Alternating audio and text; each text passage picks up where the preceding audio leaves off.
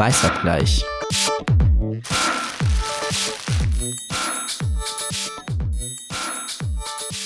Hallo und herzlich willkommen zu unserer neuen Folge von Weißabgleich. Ähm, wir haben jetzt mittlerweile Juni und ähm, wir wollen heute über vielschichtige Identitäten in einer globalisierten Welt reden. Das klingt jetzt vielleicht alles noch total abstrakt und ich hoffe, dass wir das im Laufe der Zeit vielleicht auch mit Geschichten füllen können. Ähm, weil manchmal ist es ja so, dass äh, Weltkonflikte in anderen Regionen der Welt dann ähm, in Deutschland aufploppen und äh, uns das vor Herausforderungen stellt. Aber vielleicht äh, stellen wir uns auch erstmal vor. Ich bin äh, Jasmin Kalarikal und ich arbeite im Parlamentsbüro der Taz und kümmere mich um die FDP und um Mietenpolitik. Und dann habe ich noch zwei ganz wunderbare Kolleginnen ähm, mit dabei und ihr könnt euch aber wie immer selbst vorstellen. ist immer die Frage, wer anfängt, ne? ähm, jetzt du. Jetzt ich, weil ich schon reingeredet habe. Hallo, äh, ich bin Lynn Hirse, ich bin Redakteurin bei der Taz am Wochenende. Ähm, da betreue ich verschiedene Formate und mache aber auch so die Zeitung mit, wenn wir das, ähm, wenn wir die Wochenendzeitung machen. Und ich bin Kolumnistin bei Taz 2. Hallo, mein Name ist Malaika Ribusumwami. Ich bin Redakteurin bei Taz 2 im Ressort Medien und Gesellschaft und kümmere mich dort vor allem um alles, was so mit der digitalen Welt zu tun hat. Ah, schön euch zu sehen. Also äh, ich sitze jetzt wieder im ähm, Podcastraum der Taz und sehe euch sozusagen nur digital. Ähm, und damit wir, damit wir nicht so hart anfangen, äh, habe ich gedacht, ich frage euch jetzt genauso wie meine Eltern das immer machen. Habt ihr gegessen? das fragt meine Mutter auch immer. Die ehrliche, schlimme Antwort von mir ist leider nein. Also ich habe ähm, ja, oh leider gerade hier, ich habe vorhin schon gesagt, ich hoffe, mein Magenknurren wird hier nicht aufgezeichnet. Ich bin so ein bisschen, ich war tatsächlich, das war ganz schön, ich war ein paar Tage bei meinen Eltern und auch noch bei einer Freundin und bin gerade sozusagen ähm, schnell mit dem Zug zurück. Ähm, und gerade wieder angekommen und habe voll verplant, wie man das halt so macht mit Anfang 30, wenn man nach Hause kommt. Ich habe weder tiefgefrorenes Brot noch äh, Vorräte oder so. Ich habe noch so ein paar ein bisschen Studentenfutter. Deswegen äh, so, das habe ich gerade gegessen. Hoffentlich hört das deine Mama jetzt. Ja, nicht. ich hoffe auch. Die wäre enttäuscht. Die wäre richtig enttäuscht von ja, mir. Grüße gehen raus.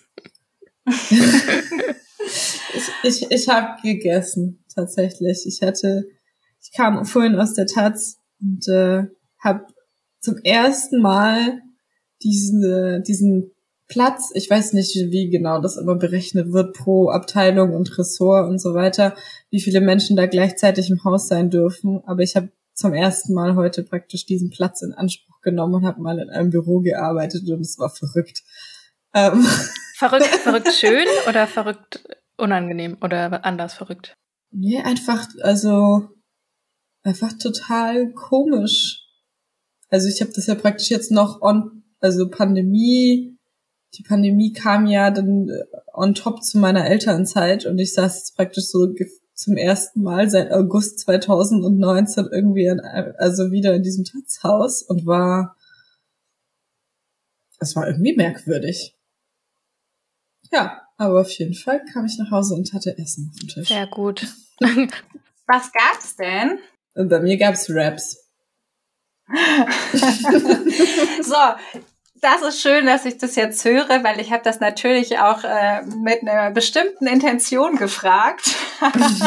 oh nein. naja, also äh, einerseits äh, habe ich so gedacht, ich finde das irgendwie total schön. Ähm, bei meinen Eltern ist das so, die fragen immer erstmal essen und dann über alles Schwere sprechen.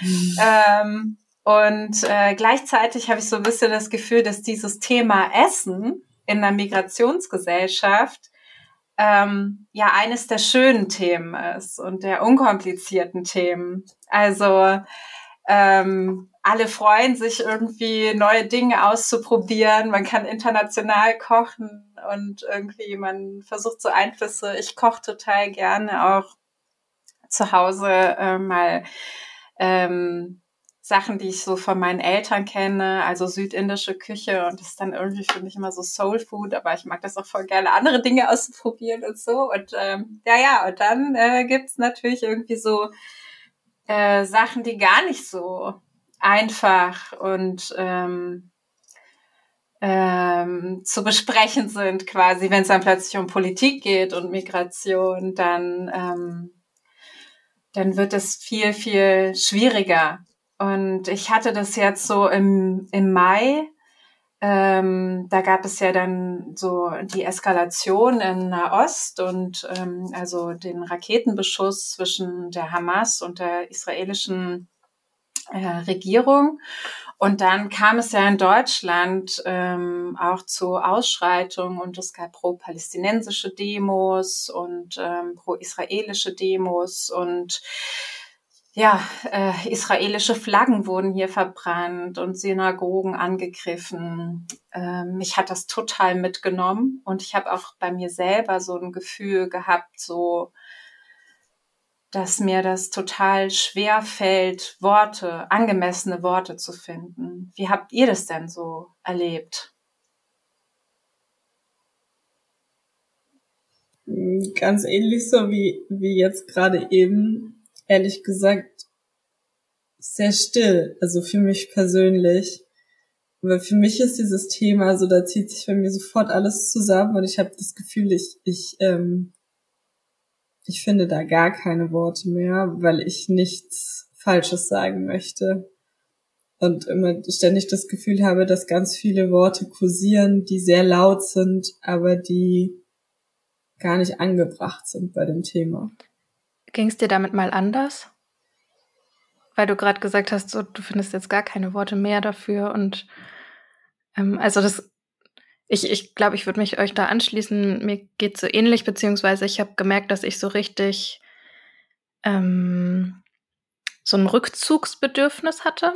Also sowohl in sozialen Medien als auch so grundlegend in so politischen Auseinandersetzungen dazu ähm, weil ich so auf meine eigenen riesigen Lücken gestoßen bin, glaube ich, in vielerlei Hinsicht. Also einerseits glaube ich natürlich Wissenslücken, Wissen im Sinne von so historische Wissenslücken. Und das war mir aber vorher auch schon bewusst. Also das war, finde ich, dieses Mal für mich auch kein, das war jetzt nicht die neue Erkenntnis, dass ich irgendwie dachte, oh, ich weiß einfach ganz viel nicht historisch.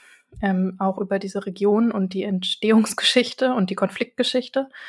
Und ich glaube, was diesmal vielleicht ein bisschen anders war für mich, war, dass ich so dachte, zum ersten Mal fühle ich mich deswegen, also finde ich das nicht okay, dass ich mich so zurückziehe und dass ich mich so still fühle und darin so ein bisschen hilfloser. Und früher fiel mir das oft leichter, vielleicht das so ein bisschen, also zu sagen, naja, es gibt manche Leute beschäftigen sich mit dem Thema und andere Leute beschäftigen sich mit einem anderen Thema und ähm, das ist halt nicht unbedingt meine Expertise oder so. Also ich glaube, das ist so, ein, so eine Ausrede, die ich früher schneller genutzt habe und die mir irgendwie jetzt nicht mehr richtig erscheint.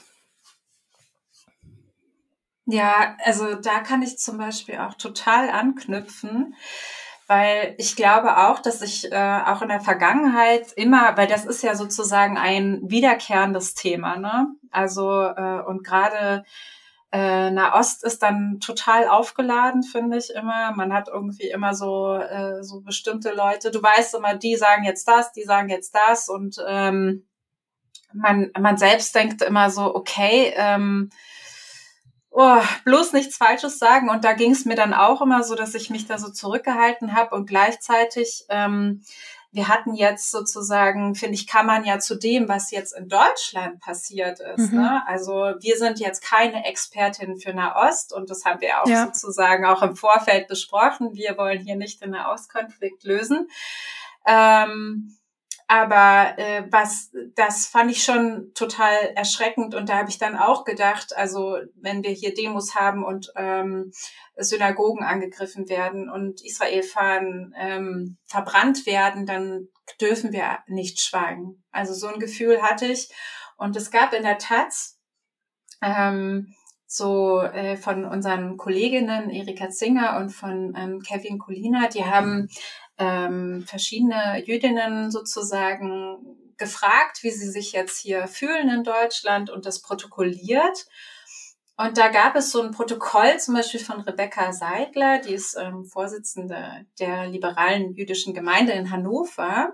Und ähm, da gab es halt so einen Satz, der mich total bewegt hat. Also ähm, da hat sie ähm, gesagt, ich höre Aussagen wie, du weißt, ich bin gegen Antisemitismus, aber bei Israel und Gaza, da will ich mich nicht positionieren.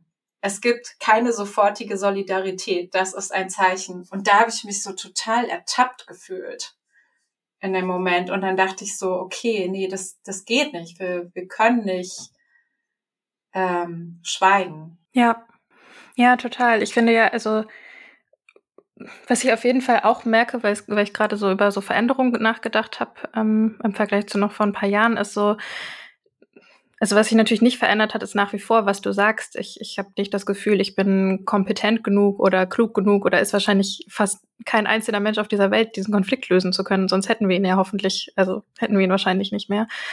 Ähm, aber es ist auf jeden Fall so, dass ich jetzt glaube, dass das geht nicht still zu sein. Also zu schweigen bei dieser Bedrohungslage und bei diesem Anstieg an antisemitischen Vorfällen in Deutschland ist irgendwie unmöglich und erscheint mir nicht richtig. Und diesen Druck habe ich mir gegenüber jetzt erstmal total verspürt. Also ich hatte nicht das Gefühl, dass jemand anders sagt, Lynn, komm, du musst dich jetzt sofort positionieren oder so. Aber ich glaube, ähm, was so verfänglich ist an dieser Diskussion ganz oft, ist, dass man ja wie in den meisten kriegerischen Konflikten ähm, und Auseinandersetzungen immer das Gefühl hat, du musst dich für eine Partei gerade entscheiden. Und Solidarisierung bedeutet halt, ähm, du sagst, das sind die Guten und die anderen sind die Bösen.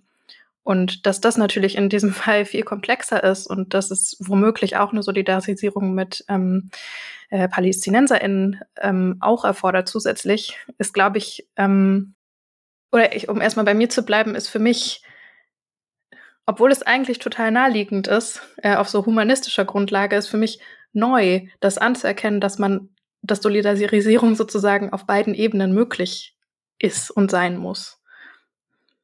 Ich weiß nicht, wie es euch ja. da geht. Aber das, das, und also, das, das ist irgendwie so krass, weil eigentlich jetzt, wo ich es ausspreche, denke ich mir so, ja, eigentlich ist es so logisch und so klar. Und ähm, trotzdem gibt es da, glaube ich, großes Zögern bei vielen, vielen Menschen. Und lange auch bei mir. Weil du vorhin gefragt hast, ob das sich verändert hat. Es hat sich nicht verändert. Also das habe ich, glaube ich, dann falsch ausgedrückt. Das ist ganz ähnlich wie bei dir. Das ist nur mir jetzt stärker ins Bewusstsein geraten, dass ich dass mir da die Worte fehlen und dass ich gar nicht weiß, wie und, und so weiter und dass mich das aber stört. Und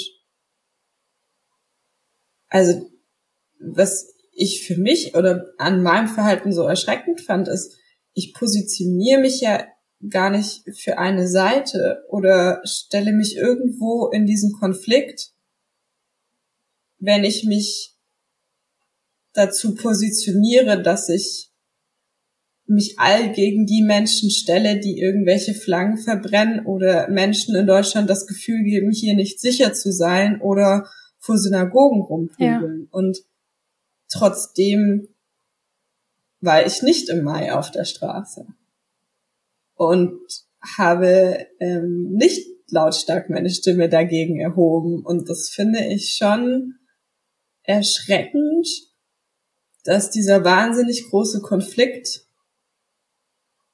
in mir sowas Starkes auslöst, dass ich das Gefühl habe, ich kann, äh, ich, ich kann mich nicht richtig dazu äußern.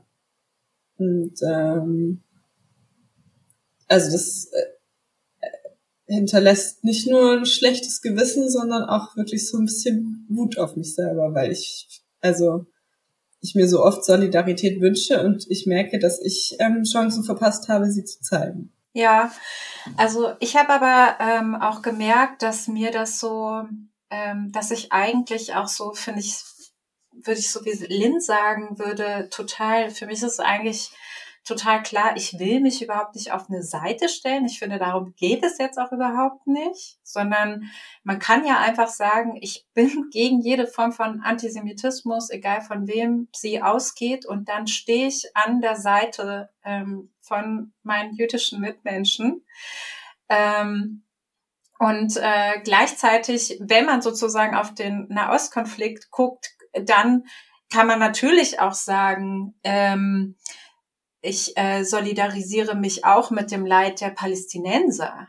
Ähm, und ich glaube, was mich aber auch noch so zusätzlich hemmt, und ich glaube, dass das, das so irgendwie für mich so ein bisschen schwierig gemacht hat, ist auch so ein bisschen diese Angst von äh, rechts gekapert zu werden. Ja. Ähm, weil ähm, ja damit zusammenhängt, dass dann sofort diese Maschinerie losgeht, das ist äh, importierter Antisemitismus. Und ähm, genau, und ich glaube, dass das so eine, dass das alles so vielschichtig ist, auch in dieser Gesellschaft, also nicht nur der Konflikt selber in Nahost, sondern auch äh, hier ähm, und die spezielle Geschichte von Deutschland ähm, und für wen das als welches Ventil funktioniert, äh, dass das so super schwierig ist, sich dann irgendwo hinzustellen. Ich weiß immer nicht so richtig, wo ich da so bin, obwohl für mich es einfach so ganz klar so menschenrechtliche Standards gibt, mhm. quasi, an denen man sich ja orientieren kann. Ne? Ja, absolut.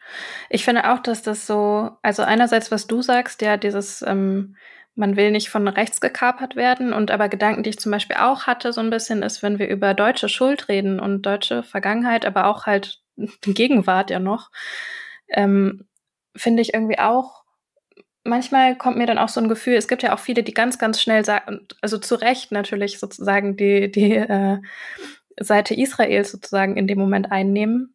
Ähm, und manchmal habe ich aber in Deutschland, ähm, vor allem auf politischer Ebene, auch das Gefühl, dass es so ein bisschen äh, sozusagen die Hoffnung, sich damit von was freikaufen zu können. Also ich finde, auch da liegt noch viel anderes mit drin. Also so dieser, so ein erlernter Automatismus. Ähm, ich glaube, beim Automatismus kann ich immer sagen, das finde ich nicht gut. Ich, ich finde es immer schöner, wenn Leute über ihre Position nachgedacht haben, auch wenn ich total richtig finde, als deutsche Person im Jahr 2021 ähm, sich ähm, mit Jüdinnen und Juden zu solidarisieren, auf jeden Fall und gegen Antisemitismus zu sein, das ist für mich überhaupt nicht die Frage. Aber die Sache ist eher, und da sind wir dann eben bei dieser Komplexität und Vielschichtigkeit, es ist halt auch nicht so einfach, ähm, als deutsche Person zu sagen, wir sind gegen jeden Antisemitismus. Also das kann man sagen und das ist einfach, aber dem auch gerecht zu werden in der deutschen Gesellschaft, ähm, das finde ich ganz oft ist ja dann der weitere Schritt. Ähm, das ist natürlich nicht das Gleiche. Also wir machen hier keine, keine Hufeisen auf, wie, wie die, die Sorge davor, von rechts gekapert zu werden. Ähm, andersrum. Aber irgendwie, das hat mich auch beschäftigt, dass ich dann manchmal so dachte, man, es geht, könnte jetzt alles so schnell gehen. Man kann irgendwie auf Social Media irgendeine Kachel teilen, man kann irgendwie sagen, das oder das gilt oder das. Und ähm, wo es an einer Stelle, finde ich, total schnelle und ähm, konkrete Haltung benötigt, nämlich zu sagen, wir sind hier gegen jeden Antisemitismus, braucht es dahinter aber langfristig ja so viel mehr, um sich mit deutscher Geschichte und Schuld, ähm, ja, und halt auch so Verantwortung, finde ich, weiterhin zu beschäftigen. Und das geht für mich nicht auf einer Kachel so schnell zum Beispiel. Ja. ja, es ging erstaunlicherweise ja für ganz schön viele Menschen so. Also ich hatte plötzlich das Gefühl, dass ähm, also mein, mein gesamte Twitter-Bubble hat eigentlich für sich den Nahostkonflikt schon geklärt. Auf irgendwie, was hat, was hat Twitter momentan? 240 Zeichen, so. Also ich fand das, ich fand das total crazy. Also, äh, was, was man alles lesen konnte und wie glasklar und logisch das scheinbar alles war und wie krass schnell sich Leute enorm positionieren konnten. Und ich mich total gefragt habe, so, okay, also liegt's wirklich nur an mir? Habe ich so krasse Wissenslücken? Bin ich die Einzige, der das gerade super eigenartig und fremd vorkommt? Oder was ist hier los? Ja, absolut. Und ich glaube, was mir so aufgefallen ist, ist, ähm, dass man ja zum Beispiel, ich finde eigentlich, dass es überhaupt gar kein Problem ist, sozusagen auch zu sagen, es gibt ähm, Antisemitismus in migrantischen oder ähm, muslimischen Milieus. Und ähm, gleichzeitig ähm, ist es so, und, und ich glaube auch, und das ist mir total wichtig zu sagen, dass es aber für Betroffene auch völlig egal ist, aus welcher Ecke das kommt. Ne? Also ich glaube, dass es eigentlich nur Sinn macht, ähm, im Umgang quasi verschiedene Formen von Antisemitismus ähm, zu erkennen. Und ähm, aber für Betroffene macht es ja gar keinen Unterschied. Ne? Also es ist einfach schlimm, wenn du das Gefühl hast, du kannst nicht auf die Straße gehen oder deine Kinder sind hier nicht sicher. Und deswegen habe ich schon das Gefühl, wir sind es sozusagen, wir müssen sozusagen auch über ähm, Antisemitismus in ähm, muslimischen oder migrantischen Milieus sprechen. Und gleichzeitig habe ich dann total irgendwie so Angst, weil das ja auch so ein Teil einer Minderheit ist und ähm, dann so die Frage, was ist das denn eigentlich? Also was, was meinen wir denn eigentlich mit migrantisch oder mit muslimisch? Und ist das eigentlich der Nahostkonflikt hier in Berlin? Das hatte ich mich auch gefragt, weil wenn man dann auf diese Demos geguckt hat, auf diese pro-palästinensischen Demos, dann sind da Leute mit einer Türkei-Flagge rumgelaufen, dann sind da Leute mit einer Syrien-Flagge rumgelaufen und dann gab's da graue Wölfe. Also das war ja total, äh, also ich glaube einfach sozusagen, was ja immer ein Problem ist, ist jegliche Form von Gruppenidentität in so einer, wenn du in einer Minderheit bist, ist ja viel komplexer in sich als ähm, als es so wirkt. Ne? Wir können ja nicht sprechen von, das sind irgendwie die Palästinenser oder das sind die Muslime oder ja. so. Und ähm, da habe ich dann auch sozusagen so ein bisschen, ich habe zum Beispiel sehr, sehr lange ähm, während meines Studiums, als ich ähm, ähm, äh, habe ich gekellnert, um mein Studium zu finanzieren, habe ich sehr lange mit Palästinensern auch zusammengearbeitet. Und ähm, da habe ich dann auch so, ja, also wer ist das? Die Palästinenser in Berlin, ne? Und da hat sich das für mich auch so mit Geschichten gefüllt. Und das meine ich sozusagen auch, wir wissen das ja auch teilweise aus unseren eigenen Familiengeschichten, mit wie viel Schmerz also Migrationsprozesse auch verbunden sind. Und natürlich ist auch die Geschichte von Palästinensern so eine Geschichte von Vertreibung und Schmerz. Und ähm, und äh, dann waren das natürlich auch, äh, also jetzt die Leute, mit denen ich zusammengearbeitet habe, das waren dann auch so Menschen, die halt irgendwie ähm, äh, teilweise selbst noch in äh, libanesischen Flüchtlingslagern geboren wurden und die dann ähm, hier äh, nach Deutschland geflüchtet sind. Manche sind dann erst hier geboren und die waren aber sehr lange auch in diesem Duldungsstatus dann hier in Deutschland ähm, über Generationen. Ne? Und das ist halt, ähm, finde ich, auch sozusagen so eine, äh, so eine Geschichte, ähm, wenn du die Leute dann triffst und die dir Dinge erzählen, ähm, dann fühlt sich das irgendwie anders, finde ich. Und irgendwie, ähm, was ich eigentlich sagen wollte, ist, dass ja auch in so einer Form von Gruppenidentität auch so andere Dinge quasi untergehen. Ne? Also es gab da so Leute, die waren eher kommunistisch mhm. und dann gab es da irgendwie Leute, die waren sehr religiös und dann gab es Leute, ähm, also die waren total äh, säkular, keine Ahnung. Also es war so ganz äh, unterschiedliche Menschen sozusagen und ähm, und das finde ich macht es auch manchmal schwierig sozusagen innerhalb ähm, wenn wir Minderheiten haben, über die wir hier sprechen, diese Komplexität quasi des Individuums dann auch ähm, wiederzugeben, ne? Absolut. Ich finde auch, also weil du, glaube ich, ja auch am Anfang damit eingestiegen bist, so von wegen äh, komplexe Identitäten. ähm, das ist genau, also aber das ist einerseits das und worüber ich auch viel nachdenken musste in dem Zusammenhang ist ja, also worauf es am Ende ganz oft hinausläuft, ist, es gibt ja kaum einen ist immer so schwer, ob ich jetzt sage Volk oder eine, äh, eine Gruppe an Menschen, aber vielleicht passt Volk ganz gut, weil es oft an Nationalstaaten gebunden ist. Ähm, äh, das, das, es gibt ja kaum einen Volk oder es gibt vielleicht ein paar, das, das sind das wieder meine Wissenslücken, aber ich würde sagen, ganz viele sind ja oft sowohl Unterdrückte als auch UnterdrückerInnen, je nachdem. Also wenn wir jetzt mal bei Deutschland bleiben und sagen, äh, und über Rassismus sprechen, dann würde ich sagen, man kann hier von Rassismus betroffen sein und trotzdem, äh, zum Beispiel in meinem Fall, irgendwie äh, eine teils chinesische Herkunft haben und eben eine der Volksrepublik China. Und China ist auch ein krasser Unterdrückerstaat. Und ähm, das ist Teil einer komplexen Identität. Und natürlich, was es dann aber zusätzlich komplex macht, also ich finde, es muss ähm, in vielerlei Hinsicht normal sein und auch ist es notwendig, glaube ich, diese Dinge zu sagen. Aber es macht es natürlich komplex, wenn du dich in einem in der Gesellschaft aus, aus, aufhältst, die erstmal gar nicht so richtig in der Lage ist, verschiedene asiatische Identitäten voneinander zu unterscheiden. also ich, das ist ja der erste Punkt schon mal. Also so und da da sind wir im, im Großraum Asien sogar. Dann könnte man, dann liest man vielleicht manchmal irgendwo asiatische Community und ich frage mich immer, wer soll denn das überhaupt sein? So ne? Also fangen wir da bei Indien an und wandern dann irgendwie über Nepal bis nach Korea oder so. Und dann, selbst wenn man es wieder verkleinert und sagt die ostasiatische Identität, dann fallen da so viele verschiedene Staaten drunter äh, mit ganz vielen verschiedenen Historien.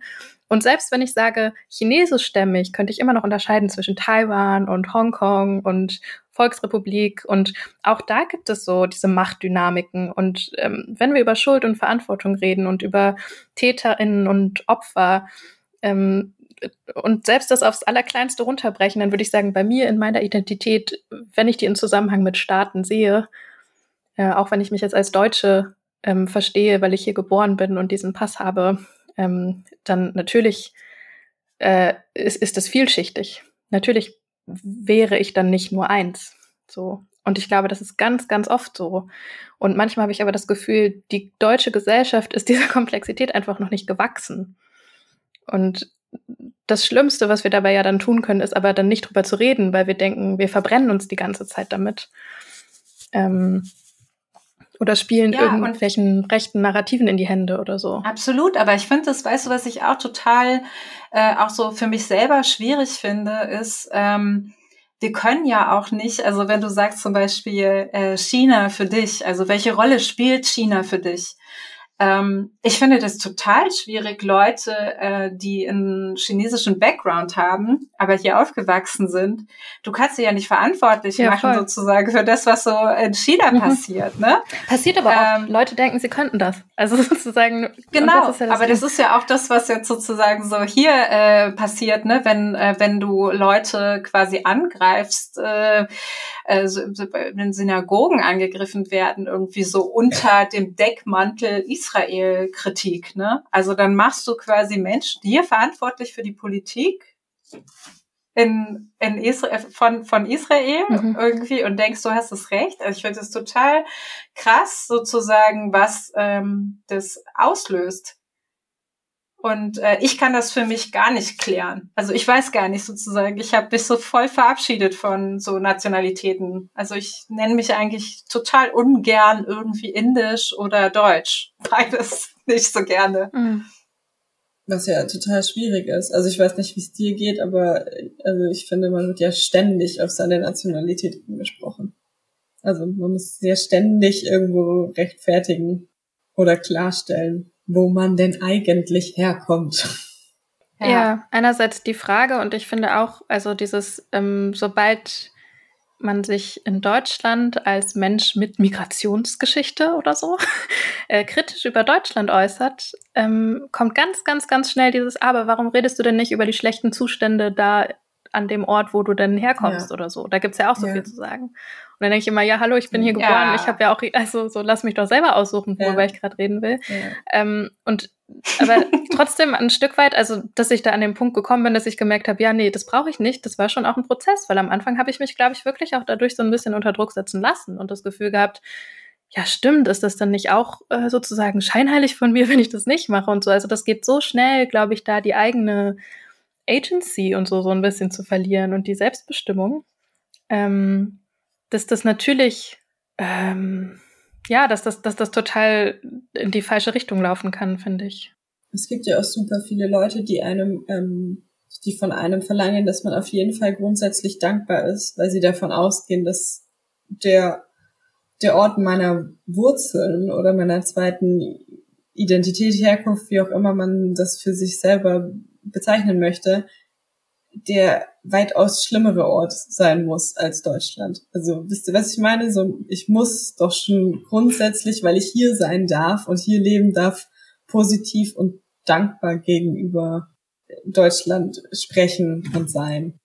Ja, also ich kenne das auch. Also, also ich, ich meinte das auch gar nicht so, wenn ich sage, äh, also natürlich hast du recht, man muss sich ständig dafür, ähm, also ständig vielleicht jetzt auch nicht, aber es ist immer wieder Thema sozusagen, woher kommen deine Eltern oder woher kommst du und so weiter. Ähm, ich, ich wollte eigentlich nur ausdrücken, ich kann das für mich nicht so einfach ähm, beurteilen. Also ich kann das für mich selber nicht so leicht beantworten. Also ich sage total oft zum Beispiel, und das ist so eine Verlegenheitslösung, äh, ich bin Kind von indischen Einwanderern. Und ich denke dann immer so, warum sage ich das denn eigentlich so? Ich bin eigentlich eine erwachsene Frau oder, oder lebe hier, aber irgendwie habe ich so ein bisschen das Gefühl, ähm, dass, äh, dass das am ehesten so trifft, weil ich weiß gar nicht, ich bin ja hier aufgewachsen und sozialisiert worden. Hm. Ich kann gar nicht, äh, ich weiß gar nicht, was an mir genau indisch ist. Also klar, ich kann dann sagen, ich habe eine andere Sprache gelernt und eine andere Schrift gelernt und ich habe anderes Essen gehabt, aber keine Ahnung. Also es ist so, man, natürlich spielt das irgendwie in vielen Bereichen eine Rolle, aber ich kann jetzt nicht sagen, dadurch bin ich jetzt total indisch oder so. Das würde ich irgendwie überhaupt nicht sagen. Und dann ist ähm, das, äh, ja, ähm, das ist ja auch so fluide. Also, ne, ist ja auch klar, so bei, also eigentlich mit, wenn du sagst, du bist Kind indischer Einwanderer, dann erzählst du ja damit schon eine Bewegung. Ähm, und eigentlich schon die Komplexität sozusagen dessen, was am Ende bei Identität dabei rauskommen muss. So, ähm, es klingt halt irgendwie alles ein bisschen stelzig. Also ich verstehe das voll. Ich hatte vorhin also irgendwie dachte ich das gerade noch so bei diesem, dieses ganze Ding mit Nationalstaaten. Ähm, das ist auch aber trotzdem was, was mich irgendwie so im Zusammenhang mit einem Ostkonflikt und so jetzt nochmal so beschäftigt hat, weil ich richtig gemerkt habe, ich für mich selber bin eigentlich so, also entferne mich, glaube ich, in meiner Vorstellung von der idealen Gesellschaft oder der idealen Welt immer so schnell von dem Nationalstaat, weil ich, glaube ich, eher so Punkte oft sehe an einem Staat, die ähm, die ich problematisch finde und, und wo ich so Unterdrückermechanismen und so sehe. Aber natürlich schützt ein Staat auch vor allem in erster Linie eine Mehrheitsgesellschaft. Und das im Zusammenhang mit Israel zu sehen, ist ja dann, also ich finde, darin zeigt sich dann irgendwie auch nochmal so eine Ebene von, mm, von dieser Komplexität oder von dieser Schwierigkeit da jetzt erstmal für mich ganz persönlich da auf so einen klaren Punkt auch gedanklich am Ende zu kommen, was so meine Überzeugungen und so angeht, weil ich eigentlich, also ich glaube, ich habe in meiner WG-Küche oder so hing früher so ein Zettel, wo drauf stand, the only good nation is imagination. Und also so sozusagen, ah, gut. ne, also so, das ist so WG mit 24 irgendwie stehst du da und sagst, ja, Nationalstaaten, schlimm, schlimm. Und ist auch viel schlimm, schlimm. Aber ähm, im Fall von Israel, finde ich zum Beispiel, ist das einfach nicht so zu beantworten. Ähm, ja. Ja.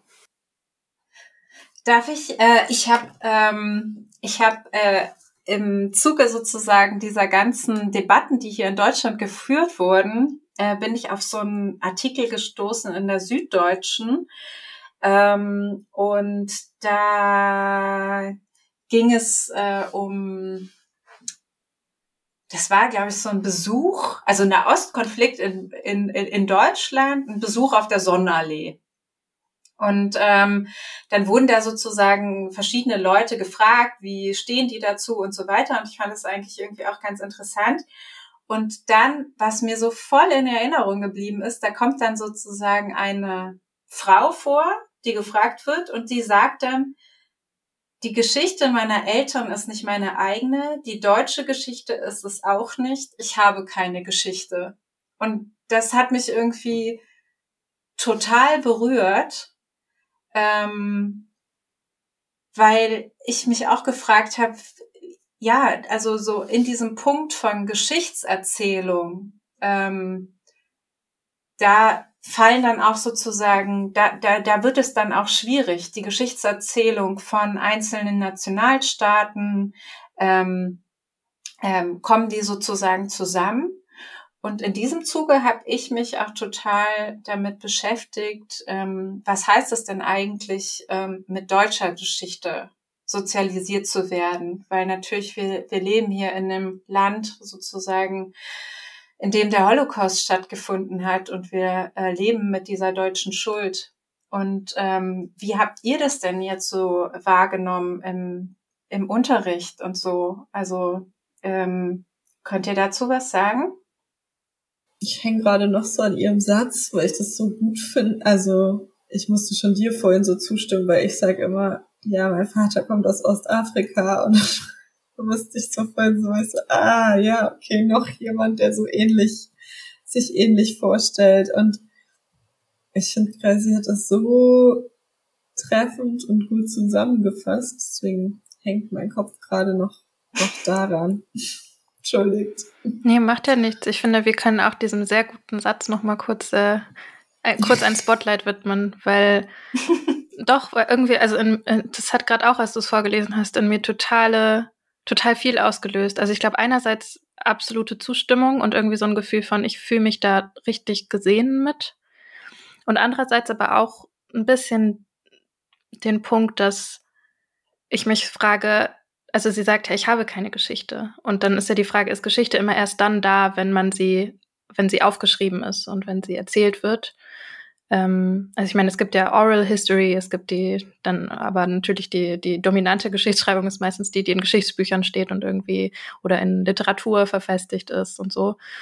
Und da hatte ich fast so einen Teil, obwohl das eigentlich voll der schwere Satz ist und irgendwie so was Negatives hat, hatte ich fast so ein bisschen ein gutes Gefühl damit, dass ich gerade denke, aber ich glaube, das passiert gerade ganz viel. Also ich glaube, diese, dieses Schreiben und das Erzählen dieser Arten von Geschichte, die passiert im Moment.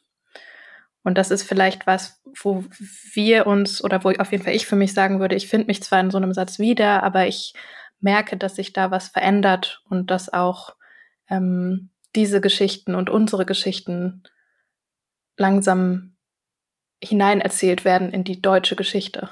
So, um einmal kurz bei Deutsch zu bleiben, weil wir, obwohl wir eigentlich ein bisschen ab von Staaten reden wollten, aber kann man ja auch nicht ganz. Ja. Ich, ähm, ja, ich, ich finde das auch, also ich irgendwie, wo ich so anknüpfen konnte, war, also diesen Satz, ich weiß gar nicht, ob ich dem so zustimmen würden, würde, äh, ich habe keine Geschichte, sondern ich würde das, so würde ich das, glaube ich, gar nicht sagen, aber ich glaube, was mich daran so berührt hat, ist irgendwie so dieses Gefühl von keine Geschichte zu haben und vielleicht kein, keine, in keine Erzählung quasi hier reinzupassen. Mhm. Und ähm, ich fand zum Beispiel, mir ist es so aufgefallen im äh, Geschichtsunterricht, ähm, wenn es um deutsche äh, Schuld geht, dass ich mich nie so mit den, mit den Tätern identifiziert habe. Ähm, und ich weiß gar nicht, das ist mir total spät irgendwie erst so bewusst geworden und ich weiß auch gar nicht, ob das anmaßend ist, das zu tun. Ähm, aber das irgendwie war das bei mir so, dass das so bei mir, ich war dann ja auch noch jung, ne? Also, aber bei mir hat das so total Beklemmung ähm, ausgelöst, weil ich so dachte, wenn ich dann bei so deutschen Freunden war und die Großeltern getroffen habe, dass ich nie so richtig wusste, mögen die mich eigentlich, sind das eigentlich Nazis oder nicht mhm. und so. Also das war für mich total präsent, ohne dass ich das dann meine Freunde dann jemals gefragt habe. Ähm, kennt ihr solche Dinge? auch oder hat das bei euch nicht so eine Rolle gespielt?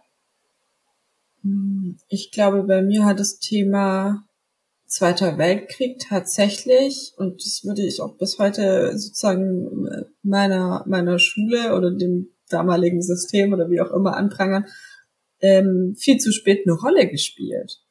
Also, wisst ihr, was ich meine? Also die, die Konfrontation mit der eigentlich ja fast, also Wiedervereinigung, wenn der wie auch vor Zweiter Weltkrieg, Nazi-Deutschland, hat eine sehr späte informative Rolle gespielt in mein, an meiner Schule. Also ich habe mich sehr lang durch griechische Mythologie und und so weiter gezogen und war mh, hm, relativ, also halt schon weit in der Pubertät, als wir das wirklich durchgegangen sind. Und gefühlt hatte ich, habe ich dann so ein, also so einen anderen, hm, ich, ich glaube, deswegen hatte ich darauf so einen anderen Blickwinkel, also nicht, nee, nicht Blickwinkel, aber diese Angst so zum Beispiel mit den Großeltern von Freunden oder so, ähm, das, das kann ich, glaube ich, aus dem Grund nicht nachvollziehen, weil ich das Gefühl hatte, ich war zu dem Zeitpunkt schon mh, hm, anders distanziert. Ich weiß nicht, mir fällt es schwer, das zu beschreiben, aber so, hm, also distanziert zum Thema Eltern und Großeltern und so, wisst ihr, so diese, diese jugendliche Rebellion. Also ich mhm. habe das nicht also im Sinne von, ich, die gehören nicht zu dir. Nicht, ja, genau. Ich habe das nicht so hinter, ich hätte das aus familiären Strukturen und Nazi-Strukturen das, das nicht so hinterfragt, sondern die hätte ich, habe ich zu dem Zeitpunkt, glaube ich, eh alle von mir weggestoßen. Wisst ihr, was ich meine? Also hm. so. Ich glaube, also ich, das habe ich oft in Gesprächen auch mit äh, Freundinnen und so dazu gehabt, wie unterschiedlich das an Schulen anscheinend gehandhabt worden ist, zum Teil auch, obwohl es natürlich sowas gibt wie Lehrpläne. Ähm, aber wir kommen ja dann vielleicht ja, auch aus verschiedenen Bundesländern und es sind verschiedene Jahrgänge und so. Aber ähm, ich würde zum Beispiel sagen, wenn ich mich daran zurückerinnere, dann ist es eher so, das war immer unter SchülerInnen und so ganz oft eher das Gefühl, ach, jetzt müssen wir uns schon wieder mit dem Zweiten Weltkrieg beschäftigen. Ähm, das war ein bisschen wie so eine, wie so eine Last, so, ach, das haben wir doch alles schon mal durchgenommen. Warum denn jetzt nochmal? Daran erinnere ich mich, dass es so eine Zeit gab. Und ähm, das ist ja sozusagen auch andersrum eine Form von, also das ist die Frage, weil du, Jasmin, vorhin gesagt hast, so diese, irgendwie kam das auch nicht so richtig als Unterrichtsinhalt an uns oder an mich auch als etwas heran, was mit Schuld und Verantwortung einhergeht. Das ist eher was, was unterrichtet wurde, um zu sagen, das ist Geschichte. Das war schlimme, schlimme, furchtbare Geschichte. Vielleicht das furchtbarste, ähm, was in der Geschichte ähm, Deutschland sowieso, aber vielleicht auch in der Weltgeschichte zum Teil passiert ist. So, das ist bei mir damals auf jeden Fall angekommen. Aber ich habe mich nie als Teil einer Täterinnengesellschaft gesehen oder als Nachfahren davon, weil das war, wirkte immer wie was, was halt abgeschlossen ist. Also so äh, im Sinne von, das war halt Hitler-Deutschland und jetzt ist Hitler tot und die meisten ähm, der TäterInnen von damals sind ja auch tot. Und es gab so ist es bei mir nie angekommen, dass es eine Form der Erzählung und des Unterrichts ähm, gegeben hat, die darauf hingewiesen hat, so, also natürlich wurde manchmal gesagt, nie wieder. Wir müssen darauf achten, dass das nie wieder passiert. Aber trotzdem war das immer so eine Form der Distanz. Das war immer für eine, für eine 15-, 16-jährige Person sowas wie, oh Gott, das ist so lange her, ähm, das hat mit mir nichts zu tun. Und das finde ich rückblickend immer wieder so, so, so erschreckend, dass alles, was an späterem Verantwortungs- oder Schuldgefühl für mich dazugekommen ist, das, das basiert für mich nicht auf dem, was ich in der Schule über den Holocaust gelernt habe. Mhm. Also in Teilen kann ich da so ein bisschen anknüpfen. Also, aber ich weiß zum Beispiel, dass wir ein Konzentrationslager ähm, besucht haben. Und äh, das war für mich einfach so eines der einprägsamsten ähm, Erlebnisse in meiner ganzen Schulzeit, würde ich glaube ich sagen, an Lehrinhalten. Und ähm, ich glaube, also ich, ich frage mich so im Nachhinein total, wie viel man da so, ich habe das Gefühl, ich habe so viel im Stillen quasi dann mit mir ausgemacht. Dieses so, ähm, warum habe ich mich zum Beispiel, erst sehr spät Freundinnen auch getraut zu fragen, was haben denn deine, also deutsche Freundin, was hat denn deine Familie hier eigentlich gemacht? Und so, also wie viel, mit wie viel Schweigen das eigentlich auch verbunden war und wie sehr das sozusagen so als so ein Geschichtskapitel, einfach so ein abgeschlossenes mhm. Geschichtskapitel dargestellt wurde, obwohl du so das Gefühl hast, aber so, es ist ja eine fortlaufende Geschichte. Und wo ist diese Geschichte noch heute da. Und ich glaube schon, ich habe zum Beispiel gemerkt, als ich, ich war nur einmal in Israel und da habe ich dann total meine deutsche Sozialisierung gemerkt, ähm, weil ich hatte totale Schwierigkeiten, Deutsch zu sprechen in Israel. Ich habe mich das irgendwie nicht getraut, in der Öffentlichkeit in Israel Deutsch zu sprechen und ich habe mich da richtig geschämt irgendwie dann mhm. dafür. Ähm, und äh, da habe ich dann aber auch gedacht, so im Nachhinein, also ich habe mich dann natürlich mit super vielen Leuten ähm, unterhalten und es hat die Leute wirklich überhaupt nicht interessiert, ähm, dass ich aus Deutschland komme. Also so, ähm, also keiner war mir böse. und da habe ich dann auch so richtig gemerkt, was man so für ein komisches, verklemmtes Verhältnis irgendwie auch in manchen Dingen hat. Ja. Also du meinst ein verklemmtes Verhältnis zu zum, zum Deutschsein, Deutschsein irgendwie. Hm. Ja. Hm. Ja. Vielleicht, also weil es so viel mit Schweigen zu tun hat. Auch. Also so, nicht nur, aber ich finde diesen Punkt immer, ich wollte wollte dir nicht ins Wort fallen, du warst nicht fertig, glaube ich. Ne? Deswegen habe ich gerade so geguckt. Aber ich finde das mit dem Schweigen, das ist so ein, also so ein wichtiger Punkt, an den ich immer wieder zurückkomme, wo ich denke, ja, Verklemmung, das Gefühl kenne ich auch manchmal vielleicht sogar verschweigen zu wollen, dass ich Deutsch bin oder ähm, das nicht so. Manchmal denke ich auch, das liegt daran, weil ich selber oft genau gar nicht so genau weiß, was das bedeuten soll. Das ist auf jeden Fall ein Punkt. Aber ein anderer ist auch, je nachdem, in welchem Kontext man sich aufhält, finde ich es einfach nicht, ist nicht so. Das hatte ich auch schon als Kind, dass ich manchmal dachte, hier ist jetzt gerade nicht so cool, Deutsch zu sein. Vielleicht sage ich lieber, dass meine Mutter aus Shanghai ist. So. Also, und das war, war meine Form dann irgendwie so zu switchen zwischen so, so Herkunftserzählungen oder sowas. Ähm, je nachdem, womit ich mich gerade wohler gefühlt habe. Aber das ist natürlich auch nicht immer Sinn der Sache. Ja. Ja, also ich, also bei mir war das konkret so, dass ich dachte, ich möchte in Israel ähm, mit dieser Geschichte nicht diese Sprache sprechen in der Öffentlichkeit, wenn ich nicht weiß, wer um mich herum ist. Also und ähm, ja, und, und da habe ich dann, äh, das war so für mich wirklich eine der wenigen Momente, wo ich gemerkt habe, okay, das, äh, da ist sozusagen diese Problematik des Deutschseins und ähm, Deutschlands Schuld total in mir drin. Ja. Ich das ist interessant, jetzt sind wir wieder so bei den fehlenden Worten vom Anfang. Ne? Also es ist so dieses, um dieses Thema herum ist so ganz viel nicht wissen wie und was man sagen soll. Und manchmal frage ich mich, ob nicht allein das Aussprechen von ich weiß nicht, was ich sagen soll und ich weiß nicht, was ich tun soll, aber kann's, also, aber ich bin da und ich stehe dabei sozusagen nicht schon so vieles besser machen würde. Also es sind so meine Gedanken, die mir jetzt immer wieder kommen, währenddessen wir hier sprechen und ich so mein Verhalten und mein mein Nichttun in den vergangenen äh, Wochen rund um diesen Konflikt reflektiere, mir überlege, ob es nicht nicht sowas schon einfach jedenfalls das besser gemacht hätte als das, was ich nicht getan habe.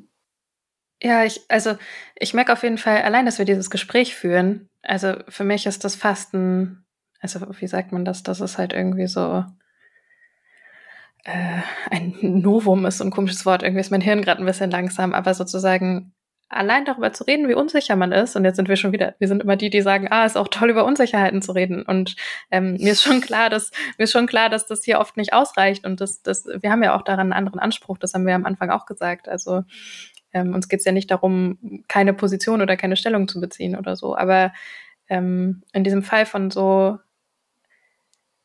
komplexen Identitäten, die gleichzeitig sind mit ähm, vielleicht gar nicht, also wirklich gar nicht so komplexen Haltungsfragen, nämlich zu sagen, wir sind gegen jeden Antisemitismus und wir ähm, solidarisieren uns aber auch mit dem Leid der PalästinenserInnen und so, also wo wir am Anfang angefangen haben, so, das tut mir gerade so gut, darüber zu sprechen und auch sagen zu können, hallo, ich bin keine Expertin für den Nahostkonflikt, ich bin eine äh, in Deutschland geborene Person mit äh, einer vielschichtigen Identität, die, äh, keine Ahnung, eine Mutter hat, die aus Shanghai ist, so wie ich das immer sage, äh, um gar nicht erst den, um gar nicht erst den Staat nennen, gar nicht erst den Staat nennen zu müssen, sondern einfach die Stadt zu sagen, ist auch interessant. So, aber ähm, also so das ist für mich gerade ein total guter Raum irgendwie zu sprechen. Und ich habe das Gefühl, natürlich ist nach wie vor für mich dann noch wahnsinnig viel zu tun damit. Und trotzdem finde ich es schon so viel besser, als irgendwie vor mich hin zu hadern und da zu sitzen und denken, ob ich kann gar nicht, ich kann gar nichts sagen, weil das ist, das ist, glaube ich, das Gefährlichste, ähm, was in, in der aktuellen Situation und dann vor allem auch wieder hier in Deutschland gerade, finde ich, passieren kann. Und wo wir ja schon meinten, das, das wollen wir alle nicht. Ja, was ich auch zum Beispiel äh, jetzt interessant fand, dass du auch gesagt hast, ähm, ah ja, jetzt und irgendwie so, es gibt so, so Momente, wo ich so denke, vielleicht ist es nicht so cool, in diesem Kontext jetzt deutsch zu sein oder so. Und das finde ich ist für mich auch so ein, so ein Ding. Das ist, es gibt ja so Situationen, die richtig verrückt werden, irgendwie auf eine Weise auch. Also ich merke das zum Beispiel, also für mich ist es total schwierig. Hier in Deutschland quasi bin ich äh, Teil sozusagen, wenn man mich jetzt als Teil einer irgendwie gearteten indischen ähm, Minderheit sehen möchte, ähm, dann ist es so total zerfleddert und voll klein und irgendwie Indien ist riesengroß und ähm, und gleichzeitig ist es dann aber auch so, dass meine Familie auch in Indien kein Teil sozusagen der Mehrheitsgesellschaft ist, sondern auch sozusagen ähm, ein, eine Minder, einer Minderheit angehört. Und das ist so für mich auch, glaube ich, immer so der Punkt, dass ich mich sehr, sehr stark immer eigentlich egal, um welche Konflikte es in der Welt geht, oftmals so mit der Minderheitenposition irgendwie mhm. solidarisiere. Also, äh, weil das immer sozusagen schwierig ist, Minderheit zu sein. Und ähm, was ich so ich hatte mal eine Situation zum Beispiel, wo ich als Touristin in Sri Lanka war. Und da habe ich total gemerkt, dass das äh, wahnsinnig ähm, äh, kompliziert war irgendwie, was ich dann war. weil dann ich sozusagen vom Äußeren total überhaupt nicht unterscheidbar war, weil ähm, und die Leute dann immer erstmal gedacht haben, ich bin so einheimisch und dann musste ich erstmal erklären, dann habe ich erstmal erklärt, okay, ich bin indisch, aber dann musste ich noch erklären, aber eigentlich bin ich ja nicht richtig indisch. Äh, weil ich bin ja eigentlich auch in Deutschland geboren und habe die in Indien gelebt. Mhm. Und das war dann auch so total, und dann ähm, bin ich sozusagen, das war ähm, dann bin ich in den Norden gefahren ähm, nach dem ähm, Bürgerkrieg, also es war fünf Jahre nach dem Bürgerkrieg, ähm, wo äh, viele Tamilen dann leben. Und dann äh, war das auch nochmal so total extra schwierig, weil die Leute gar nicht so richtig wussten. Also da waren auch nicht so viele Touristen und die, ich hatte so ein bisschen das Gefühl, ich musste jetzt irgendwie dreimal erklären, was ich eigentlich hier mache. Die Leute gar nicht verstanden haben, okay, okay, so okay, Indien und Sri Lanka ist so ein schwieriges Ding und dann irgendwie, hä, aber dann ist sie gar nicht Tamil, also dann haben viele gedacht, tamilische Inderin vielleicht und das bin ich aber auch nicht und oh, das war so, da habe ich dann immer so richtig gedacht, okay, das ist total schwierig zu erklären, was man hm. eigentlich ist.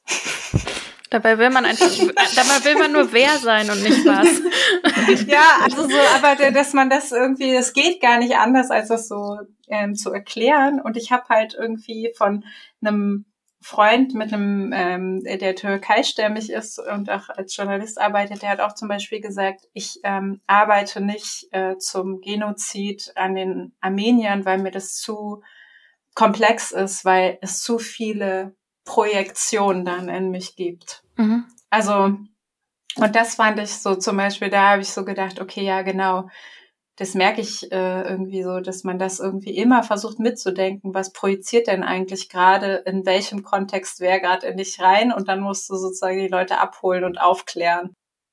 Ja, müssen.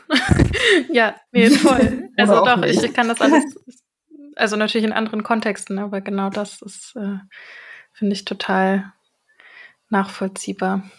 Das ist halt nicht so einfach. Was wollt ihr denn sein? Wollt ihr, oder wer? Das ist irgendwie, also ich meine, ja, ich glaube am Ende,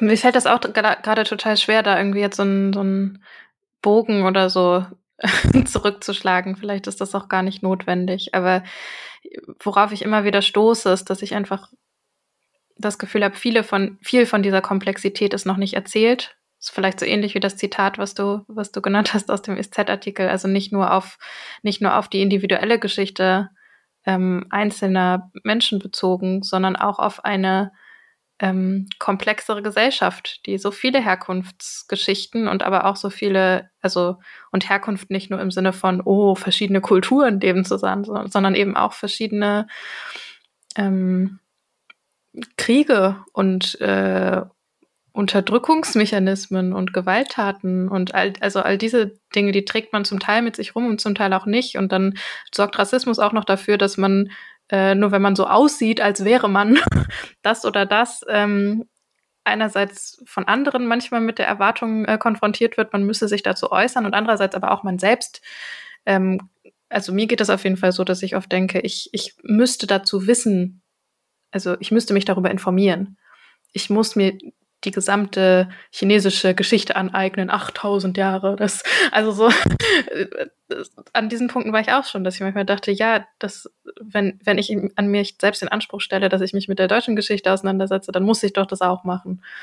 Ähm, und um wieder den Dreh zu machen, eigentlich mittlerweile denke ich auch, ja, dann muss ich mich auch mit israelischer äh, Geschichte zum Beispiel beschäftigen, nicht nur weil Sachen in meiner Herkunft in mir als Person zusammenlaufen, sondern weil das mit deutscher ähm, Geschichte so eng verbunden ist.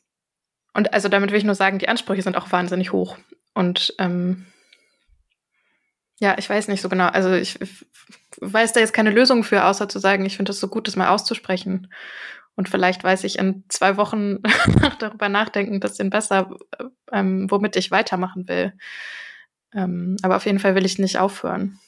Naja, ich habe irgendwie auch gedacht, dass es total wichtig ist, sich immer, ähm, egal auf welchen Konflikt man gerade guckt, also ich glaube, es ist ja illusorisch zu sagen, man beschäftigt sich quasi mit ähm, allen Geschichten und Nationen quasi dieser Welt, ne? Also so ja. und und versteht die dann und so weiter. Also ich meine, es gibt überall sozusagen, es gibt ja nicht nur, ich meine, das ist ja auch sozusagen das Verrückte am Ostkonflikt, dass alle irgendwie sich damit äh, rund um die Welt beschäftigen, also viel mehr als mit anderen Territorialkonflikten.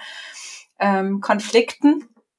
Ähm, aber dass äh, wir quasi auch so, äh, dass das wichtig ist, so eine menschenrechtliche und solidarische Grundhaltung zu haben. Also so, dass man ganz einen klaren Kompass hat, quasi ähm, unabhängig von dem, was so das Individuelle und Persönliche quasi ist. Mhm. Ähm, das ist so ein bisschen das, so wo ich so gesagt habe, das ist für mich irgendwie wichtig, aber mir hat das auch total gut getan, mit euch jetzt mal hier so zu sprechen. Und es ist ja auch schon ganz schön spät am Abend. Stimmt. ähm, vielleicht brauchen wir auch nicht mehr so den Dreh, um das jetzt abzuschließen. Ähm. vielleicht schließen wir ja auch in ein paar Wochen nochmal dran an. Wer weiß. Ja, das ist ja auch ähm, ein anderes Anliegen, dass ich auch oft denke, diese, diese Sachen sind ja nicht ähm, nur, weil sie gerade im News-Cycle auftauchen und wir jetzt einen Anlass haben. Also natürlich ist der Anlass gut gewesen, um, dass wir jetzt mal drüber sprechen konnten, aber das ähm, ist sicher ein Thema, was uns noch länger beschäftigen wird. Ähm, wer weiß, vielleicht laden wir uns noch mal ExpertInnen ein. Oder ähm, ja. Ich weiß auch nicht. Ich, genau. Und wir haben ja angekündigt, wir werden hier keine Konflikte lösen. Nur über uns sprechen. Vielleicht innere ja. ein bisschen. Das stimmt. Das stimmt allerdings. innere Konflikte lösen. Ja. In Teilen bestimmt. Ein bisschen sortiert, vor allem den inneren Konflikt. Ja, also ähm, jetzt nochmal äh, um das Wort. Ich bin jetzt so total eingetaucht in das Gespräch mit euch und mir hat es total Spaß gemacht. Aber jetzt nochmal, um unsere Zuhörer und Zuhörerinnen zu adressieren. Ähm, vielleicht könnt ihr uns auch weiterbringen. Ähm, vielleicht könnt ihr auch quasi uns weiterbringen mit euren Geschichten und eure Gedanken teilen. Ähm, wir freuen uns immer über Feedback und ähm, wir haben eine E-Mail-Adresse, das ist hm. äh, weißabgleich.taz.de äh, mit Doppel S. Und ähm, ja, ihr könnt uns gerne immer schreiben, ähm, uns teilen, ähm, mitteilen, was ihr so denkt und was euch interessiert und was euch vielleicht auch nicht interessiert oder was ihr auch total falsch findet oder so. Ähm, wir versuchen, die Mails zu beantworten. Mhm. äh, genau, und dann ähm, würde ich, wenn euch jetzt nichts mehr auf dem Herzen liegt, Lynn und Malaika, ich mich einfach verabschieden für heute. Ja. Äh, das, das klingt doch schön. gut. Das war schön, wieder mit euch zu reden, auf jeden Fall. Und ähm, ja. auch schön die Vorstellung, ähm, wer uns vielleicht jetzt bald noch zuhört. Und ich, ich hoffe, vielleicht fühlt ihr euch ein bisschen abgeholt ähm, von unserem gemeinsamen offenen Podcast hadern bei Weißabgleich. mit Haltung, mit menschenrechtlicher Grundhaltung natürlich. Äh. Ja, absolut. Das waren die perfekten Schlussworte. Dann bis zum nächsten Mal, oder? Bis zum Tschüss, nächsten Mal. Bis Tschüss, bald. ciao.